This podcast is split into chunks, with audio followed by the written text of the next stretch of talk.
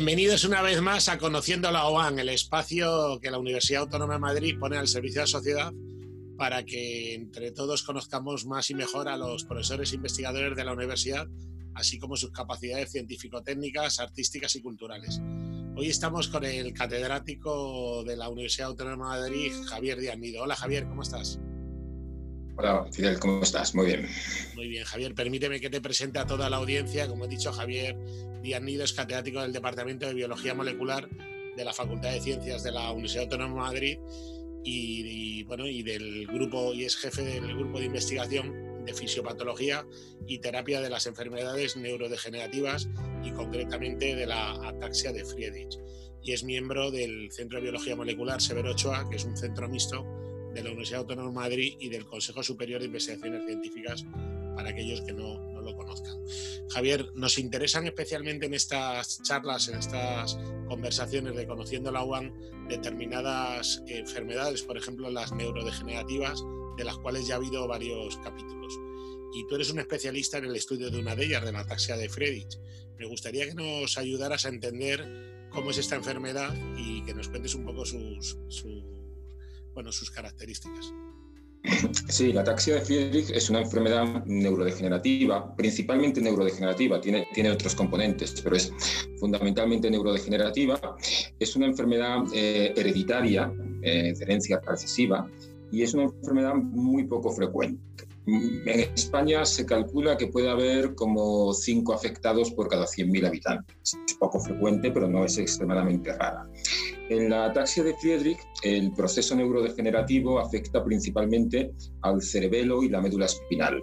Y como consecuencia de ello, eh, los pacientes van perdiendo la capacidad de coordinar los movimientos y bueno, pues cada vez tienen más dificultades al moverse y finalmente pues acaban confinados en una silla de ruedas. ¿no? Es una enfermedad, por lo tanto, muy, muy discapacitante y para la cual no existe en la actualidad ningún tratamiento eficaz. Además del proceso neurodegenerativo, la ataxia de Friedrich tiene también otros componentes. Eh, muchos pacientes desarrollan eh, problemas cardíacos, en concreto una cardiomiopatía hipertrófica, y eh, muchos pacientes también tienen trastornos musculoesqueléticos, el pie cabo, escoliosis en la columna vertebral, y algunos pacientes también desarrollan, por afectación del páncreas, desarrollan diabetes. Pero digamos que lo común a todos los pacientes es ese proceso neurodegenerativo.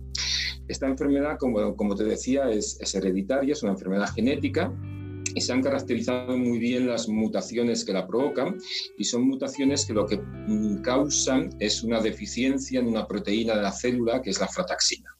La frataxina es una proteína que fundamentalmente participa en la función de las mitocondrias.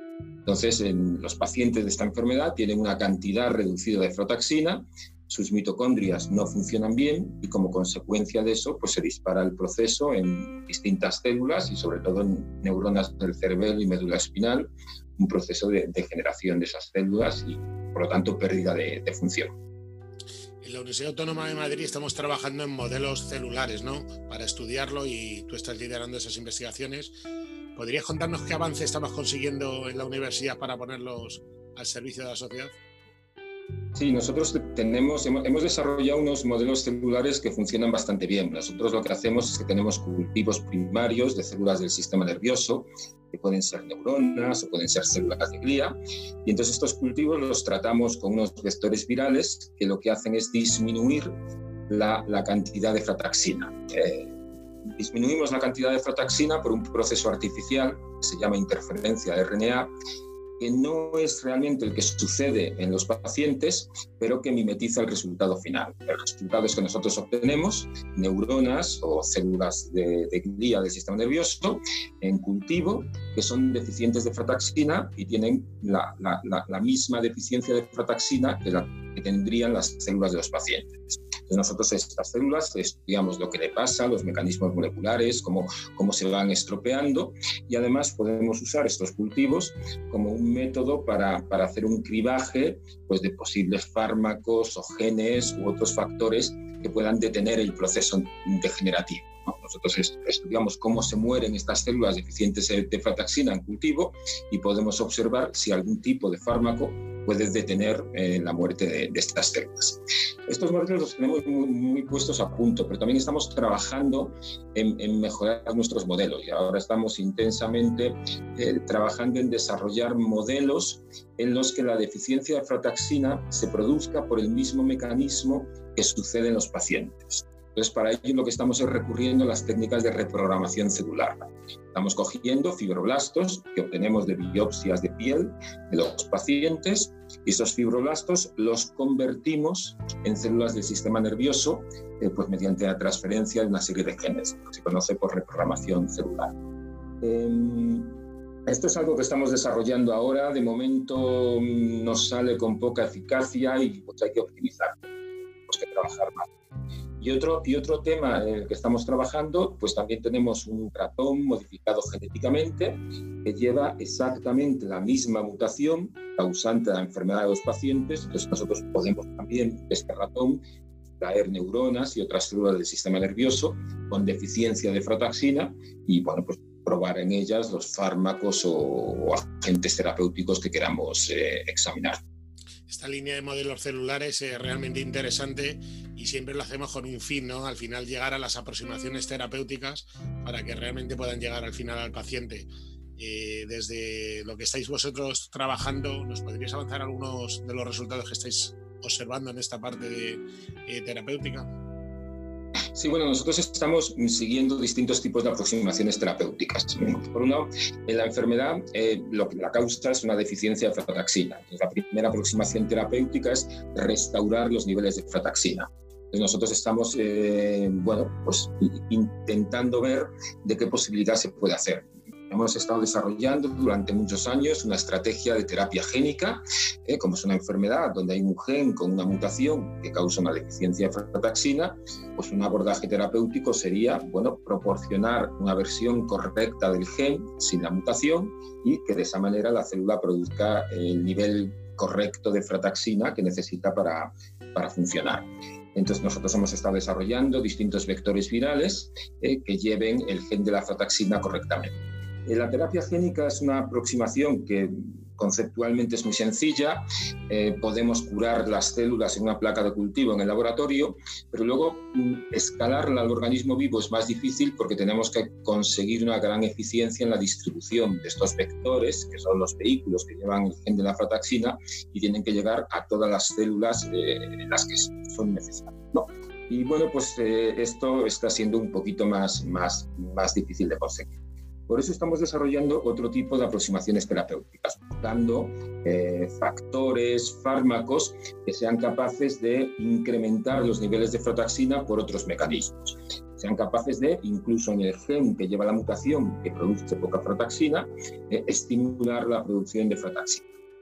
Y también buscamos fármacos o otro tipo de, de agentes terapéuticos que sean capaces de compensar la deficiencia de frataxina decir, células que aunque tengan poca frataxina, eh, bueno, estos agentes disparen una serie de mecanismos dentro de las células que les permitan a esas células funcionar razonablemente bien, aunque no tengan los niveles óptimos de frataxina. Y bueno, pues hemos encontrado eh, algunos fármacos y algunos agentes que son prometedores. Entre ellos, pues un factor neurotrófico, neurotrófico derivado del cerebro, BDNF, pues hemos visto que es, un, factor que es capaz de compensar la deficiencia de frataxina y además es capaz de estimular la producción de frataxina. Pues bueno, es uno de los agentes en los que actualmente estamos trabajando a ver si, pudiéramos avanzar en su, uso terapéutico. Te está referido a las células de glía, a los astrocitos, y la verdad es que en distintas conversaciones sobre enfermedades neurodegenerativas siempre acaban saliendo estas células de glía. ¿Nos podrías explicar qué son y cómo actúan estas células de glía? Sí, los astrocitos han sido hasta hace pocos años eh, los grandes desconocidos del sistema nervioso. Eh, todo el mundo prestaba atención a las neuronas y a los astrocitos se les prestaba menos atención. Los astrocitos sabíamos que eran unas células que están en el sistema nervioso y que eh, contribuyen a ayudar a la función de las neuronas. Son células que le proporcionan factores metabólicos a las neuronas, son células que le proporcionan factores neurotróficos a las neuronas, son células que colaboran en la supervivencia de las neuronas y que ayudan a que las neuronas funcionen, funcionen mejor.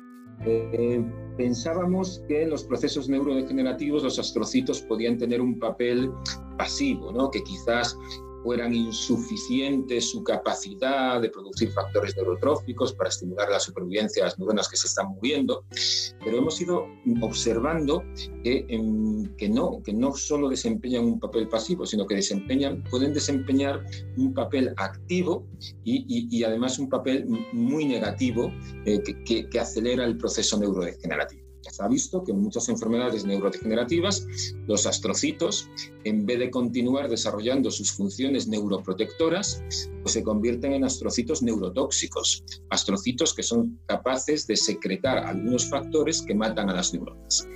Entonces esto, claro, acelera el proceso neurodegenerativo.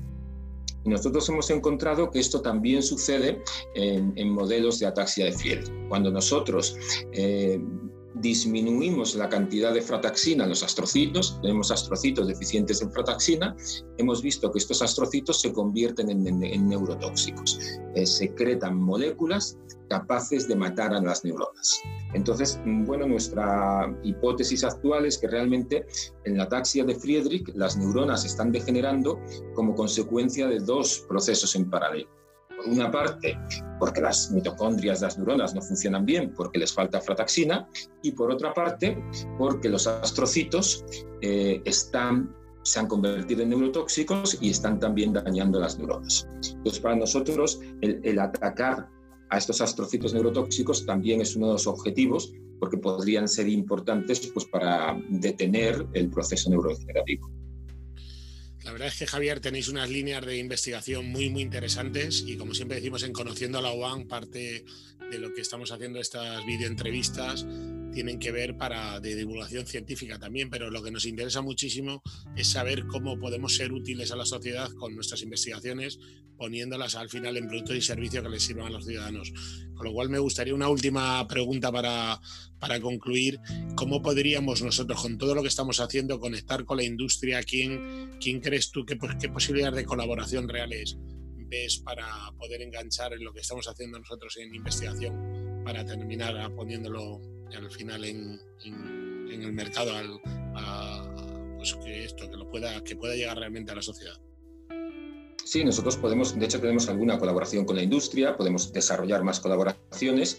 Eh, nosotros tenemos estos, estos modelos celulares donde podemos mm, probar fármacos y ver si son útiles en, en detener el proceso neurodegenerativo. Bueno, pues industrias o compañías que tengan, estén desarrollando fármacos para enfermedades neurodegenerativas, bueno, pues podrían estar interesadas en ver cómo funcionan en nuestros modelos, para ver cómo afectan a la disfunción mitocondrial, si podrían ser útiles en la ataxia de Friedrich o, incluso en otras enfermedades neurodegenerativas, porque sabemos que la disfunción mitocondrial es, es, es importante en muchas enfermedades neurodegenerativas.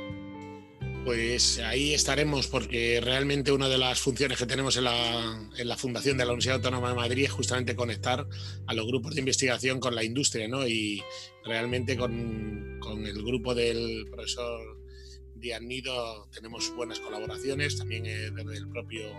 Eh, Centro, Centro de Biología Molecular Severo Ochoa se están trabajando mucho también entre la UAN y el CSIC para poder hacer este tipo de líneas de investigación que realmente haga de la ciencia pues un, producto, ¿no? un servicio muy útil para la sociedad. Y para esto hoy, Javier, queríamos hablar contigo.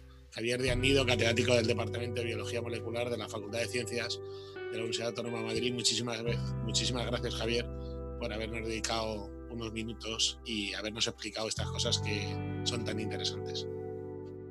Muchas gracias, ha sido un placer. Hasta luego. Y a todos ustedes les espero en la próxima entrega de Conociendo a la UAM para que conozcamos mejor las líneas de investigación que tenemos en la Universidad Autónoma de Madrid. Hasta pronto.